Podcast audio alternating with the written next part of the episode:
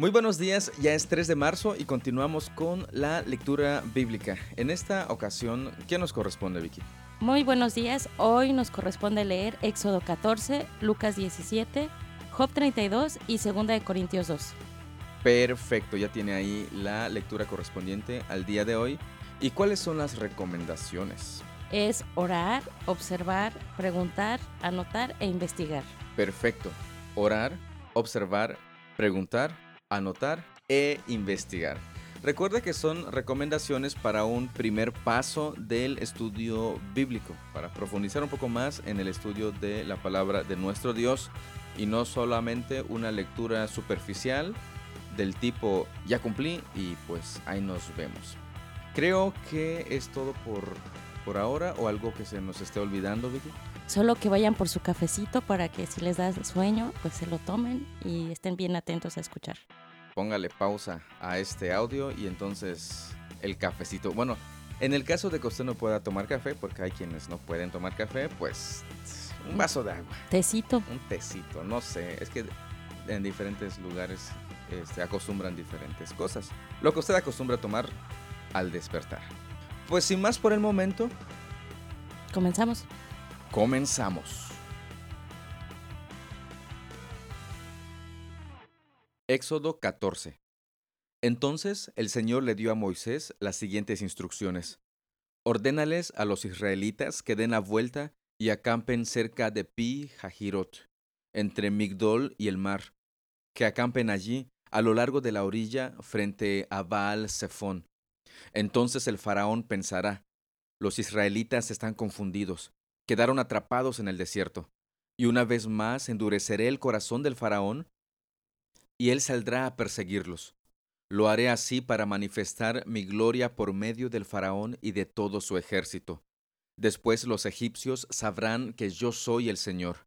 Así que los israelitas acamparon donde se les dijo. Como respuesta a la pregunta, ¿y por qué hace esto el Señor? ¿Por qué hace esto Dios? Ahí mismo lo dice. Para manifestar mi gloria por medio del faraón y de todo su ejército. Y de ese modo sabrán que yo soy el Señor. Cuando el rey de Egipto le llegó la noticia de que los israelitas habían huido, el faraón y sus funcionarios cambiaron de parecer. ¿Qué hemos hecho al permitir que todos estos esclavos israelitas se fueran? se preguntaban. Entonces el faraón preparó su carro de guerra y llamó a sus tropas llevó consigo seiscientos de los mejores carros de guerra junto con los demás carros de Egipto, cada uno con su respectivo oficial al mando. Así que el Señor endureció el corazón del faraón, rey de Egipto, quien por lo tanto salió a perseguir a los israelitas, los cuales se habían marchado con puños en alto en señal de desafío. Los egipcios los persiguieron con todas las fuerzas del ejército del faraón, todos sus caballos y sus carros de guerra sus conductores y sus tropas, y alcanzaron al pueblo de Israel mientras acampaba junto al mar cerca de Pi Jajirot, frente a Baal Zephón. Mientras el faraón se acercaba, los israelitas levantaron la vista y se llenaron de pánico al ver que los egipcios los alcanzaban. Entonces clamaron al Señor y le dijeron a Moisés, ¿Por qué nos trajiste aquí a morir en el desierto? ¿Acaso no había suficientes tumbas para nosotros en Egipto? ¿Qué nos has hecho? ¿Por qué nos obligaste a salir de Egipto? ¿No te dijimos que esto pasaría cuando aún estábamos en Egipto? Te dijimos, déjanos en paz, déjanos seguir siendo esclavos de los egipcios. Es mejor ser un esclavo en Egipto que un cadáver en el desierto.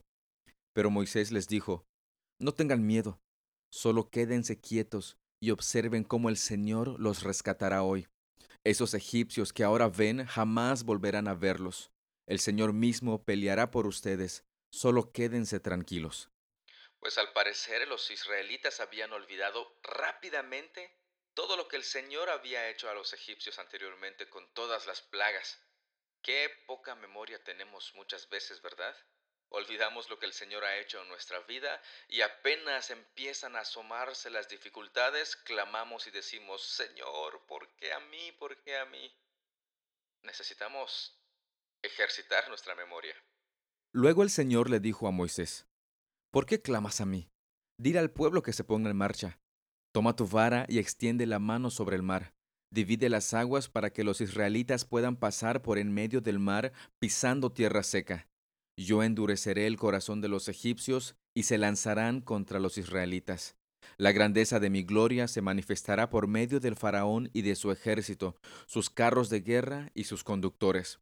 Cuando mi gloria se exhiba por medio de ellos, todo Egipto verá mi gloria y sabrán que yo soy el Señor. Entonces el ángel de Dios, que iba al frente del pueblo de Israel, se trasladó hacia atrás del campamento. La columna de nube también se cambió de lugar y pasó a estar detrás de ellos. La nube se puso entre los egipcios y el campamento de los israelitas. Al atardecer, la nube se convirtió en fuego e iluminó la noche. Pero los egipcios y los israelitas no se acercaron unos a otros en toda la noche. Luego Moisés extendió la mano sobre el mar y el Señor abrió un camino a través de las aguas mediante un fuerte viento oriental. El viento sopló durante toda la noche y transformó el lecho del mar en tierra seca. Entonces el pueblo de Israel cruzó por en medio del mar, caminando sobre tierra seca, con muros de agua a cada lado. Entonces los egipcios, con todos los carros de guerra y sus conductores, y con los caballos del faraón, persiguieron a los israelitas hasta el medio del mar. Pero poco antes del amanecer, el Señor miró al ejército egipcio desde la columna de fuego y de nube y causó gran confusión en sus fuerzas de combate. Torció las ruedas de los carros para que les resultara difícil manejarlos. Salgamos de aquí, alejémonos de los israelitas, gritaban los egipcios. El Señor está luchando por ellos en contra de Egipto. Cuando los israelitas habían llegado al otro lado, el Señor le dijo a Moisés, Extiende otra vez tu mano sobre el mar, y las aguas volverán con fuerzas y cubrirán a los egipcios, a sus carros y a sus conductores. Entonces, cuando el sol comenzaba a salir, Moisés extendió su mano sobre el mar y las aguas volvieron con fuerza a su estado normal. Los egipcios trataron de escapar, pero el Señor los arrastró al mar. Enseguida las aguas volvieron a su lugar y cubrieron todos los carros y a sus conductores el ejército completo del faraón. No sobrevivió ni uno de los egipcios que entró al mar para perseguir a los israelitas. En cambio, el pueblo de Israel caminó por en medio del mar sobre tierra seca, mientras las aguas permanecían levantadas como muros a ambos lados. Así es como el Señor aquel día rescató a Israel de las manos de los egipcios, y los israelitas vieron los cadáveres de los egipcios a la orilla del mar. Cuando el pueblo de Israel vio el gran poder que el Señor había desatado contra los egipcios, se llenaron de temor reverente delante de él. Entonces pusieron su fe en el Señor y en su siervo Moisés. Por si se habían olvidado de lo que el Señor había hecho por ellos mientras aún eran esclavos en Egipto, aquí un gran, gran milagro que sobrepasaba todo lo que habían vivido antes. ¿Y cuál fue el resultado? se llenaron de temor reverente delante de él y pusieron su fe en el Señor y en su siervo Moisés. Lucas 17 Cierto día, Jesús dijo a sus discípulos, Siempre habrá tentaciones para pecar, pero qué aflicción le espera a la persona que provoca la tentación. Sería mejor que se arrojara al mar con una piedra de molino alrededor del cuello que hacer que uno de estos pequeños caiga en pecado. Así que cuídense, si un creyente peca, repréndelo. Luego, si hay arrepentimiento, perdónalo.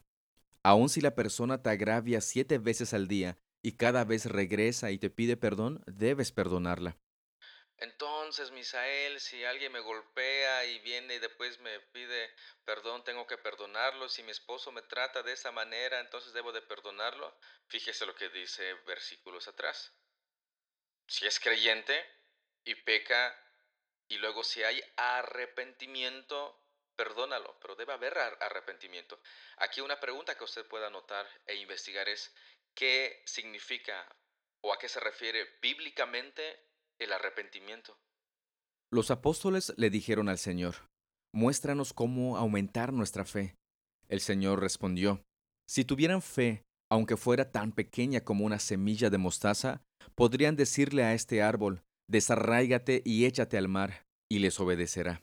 Cuando un sirviente vuelve de arar o de cuidar las ovejas, ¿acaso su patrón le dice, ven y come conmigo?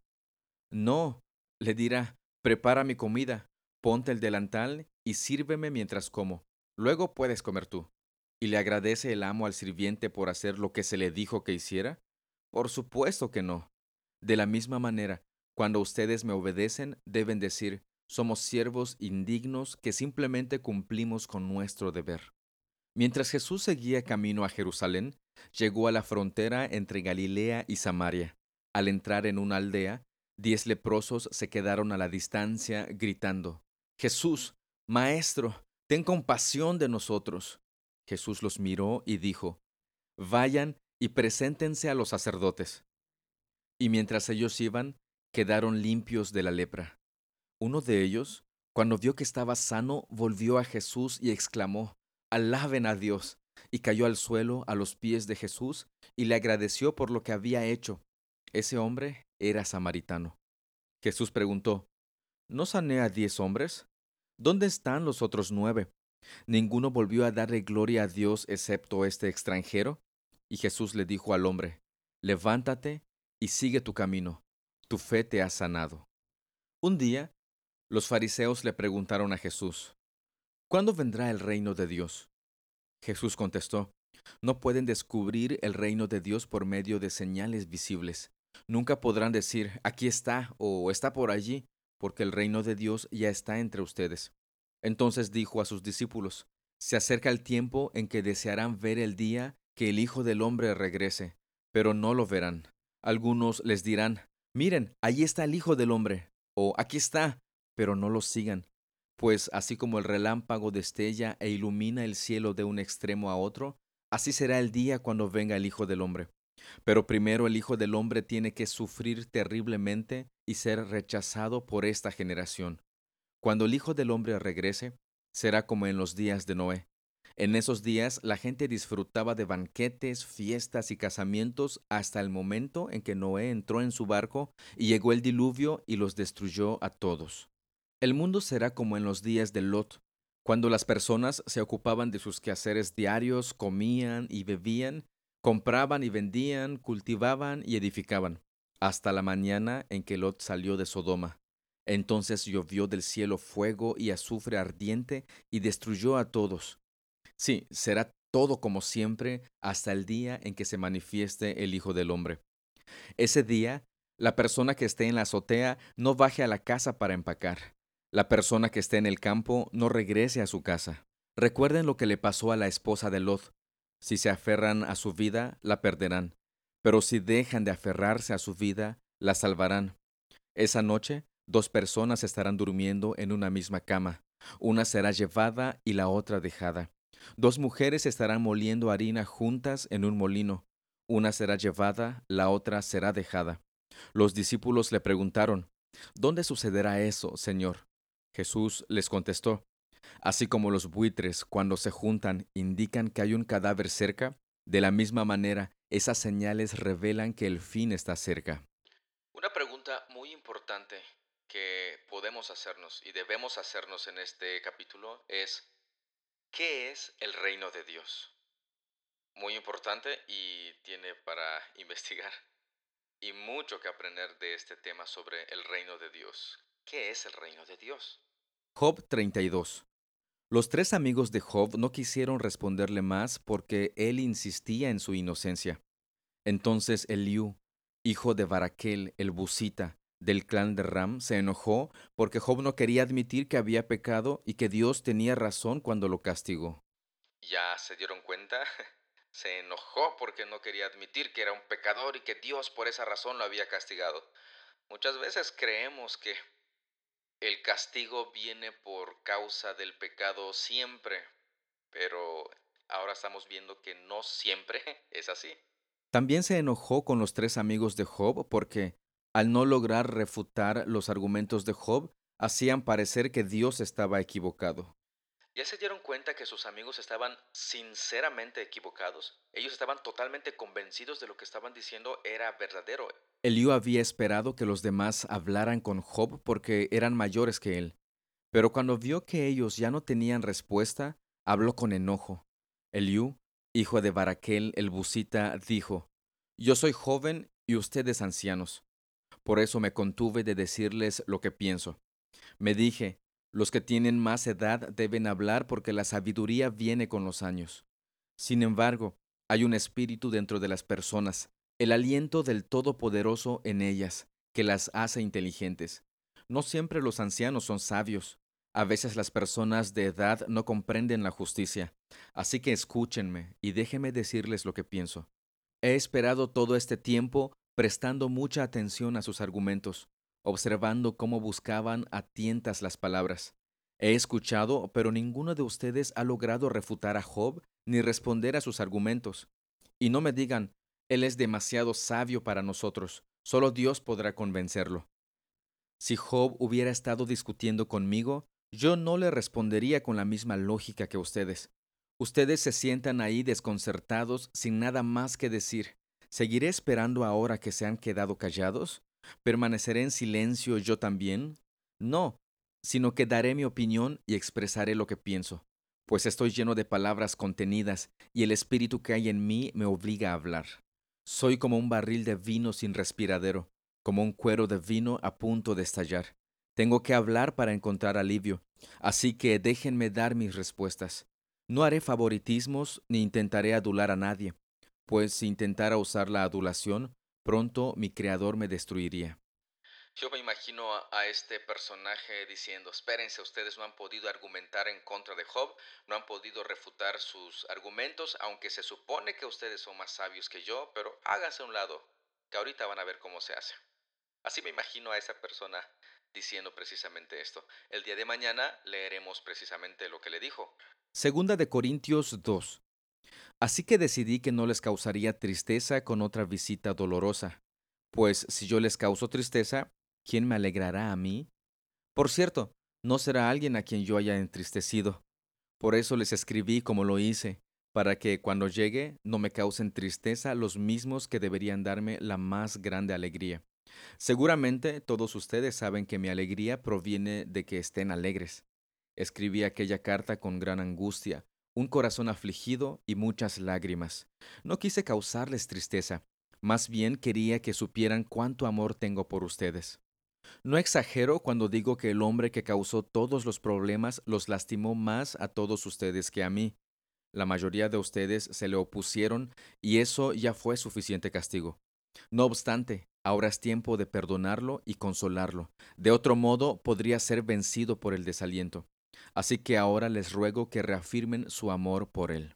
Amar a una persona que ha causado tantos problemas. Qué interesante. Consolarlo. Bastante interesante. Para que no sea vencido por el desaliento la persona que ha causado tantos problemas. Qué interesante y además deberían de reafirmar su amor por esa persona que causó todos los problemas. Qué Les escribí como lo hice para probarlos y ver si cumplirían mis instrucciones al pie de la letra.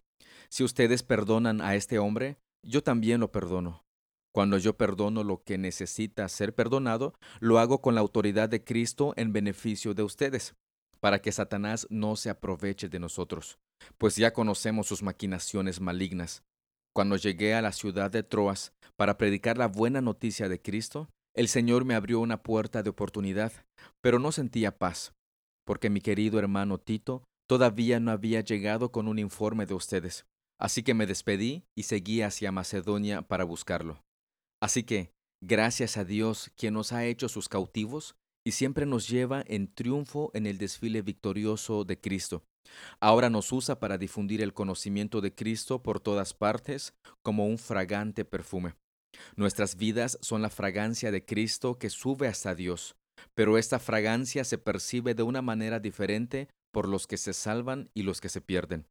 Para los que se pierden, somos un espantoso olor de muerte y condenación, pero para aquellos que se salvan, somos un perfume que da vida.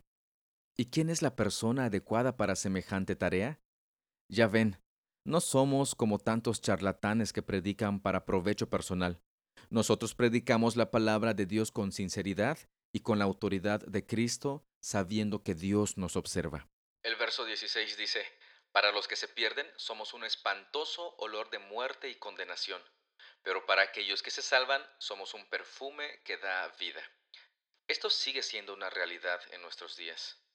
Para aquellos que no creen, aquellos incrédulos y personas que están incluso en contra, en contra del cristianismo, arremeten en contra de nosotros sin más, sin más. Simplemente lo hacen. ¿Por qué? Porque para ellos somos un espantoso olor de muerte y condenación. Sí, dicen que los condenamos en todo y por todo, pero eso no es cierto. Sus mismas acciones son las que los condenan. ¿Cuál es nuestra labor? Predicar este Evangelio, predicar la palabra de Dios con sinceridad y con la autoridad de Cristo, sabiendo que Dios nos observa, así como dice precisamente el último versículo, el versículo 17. De esta manera concluimos la lectura del día de hoy y recuerde, si ya observó, ya preguntó y ya anotó, ahora le corresponde investigar. Así que tenemos mucha tarea por delante y creo que tenemos que, este, tenemos que añadirle algo más a esa lista. Ya hemos este, puesto orar, observar, preguntar, anotar, investigar, pero creo que también podría caber bien el, el, aplicar, el vivir, porque no se trata solamente de pues ya leí, ya investigué, ya tengo bastantes conocimientos ahora, sino que de vivir en función de, este evangelio, en función de la palabra de nuestro Dios, que es bastante importante, porque de qué me sirve saber que debo amar si no voy a amar. ¿De qué me sirve saber que tengo que perdonar si no voy a perdonar? Entre muchas otras cosas que encontramos y descubrimos en nuestra lectura. Y que ya sabemos, solo que a veces no lo queremos hacer. ¿Algo más, Vixi, que se nos esté pasando o algo que quieras comentar? Pues seguimos invitándoles que si nos quieren acompañar para leer, pues ya saben que se comuniquen con nosotros y pues nosotros les hacemos saber la forma en que nos puedan ayudar para, para leer. Eso significa que los micrófonos siguen abiertos para que usted nos apoye, no para un stand-up, sino para que nos apoye en la lectura. Este, creo que es todo por, por hoy. Muchas gracias por acompañarnos en esta eh, lectura, en este día. Muchas gracias por su atención. Dios les bendiga y seguimos en contacto. Recuerde que si quiere compartirnos algo este, sobre sus observaciones, en, el, en, la descripción perdón, está el enlace en el cual lo puede usted hacer. Algo más creo que es todo, ¿verdad? Parece que es todo, sí. Pues nuevamente nos despedimos y el día de mañana nuevamente estará con nosotros Gabriela Arce. Gaby, ya te habíamos extrañado una semana sin, sin saber de sin escuchar tu voz. Me va a pegar Ismael. bueno, vamos a, nos despedimos, perdón, y seguimos en contacto el día de mañana. Hasta mañana. Hasta mañana. Hasta luego.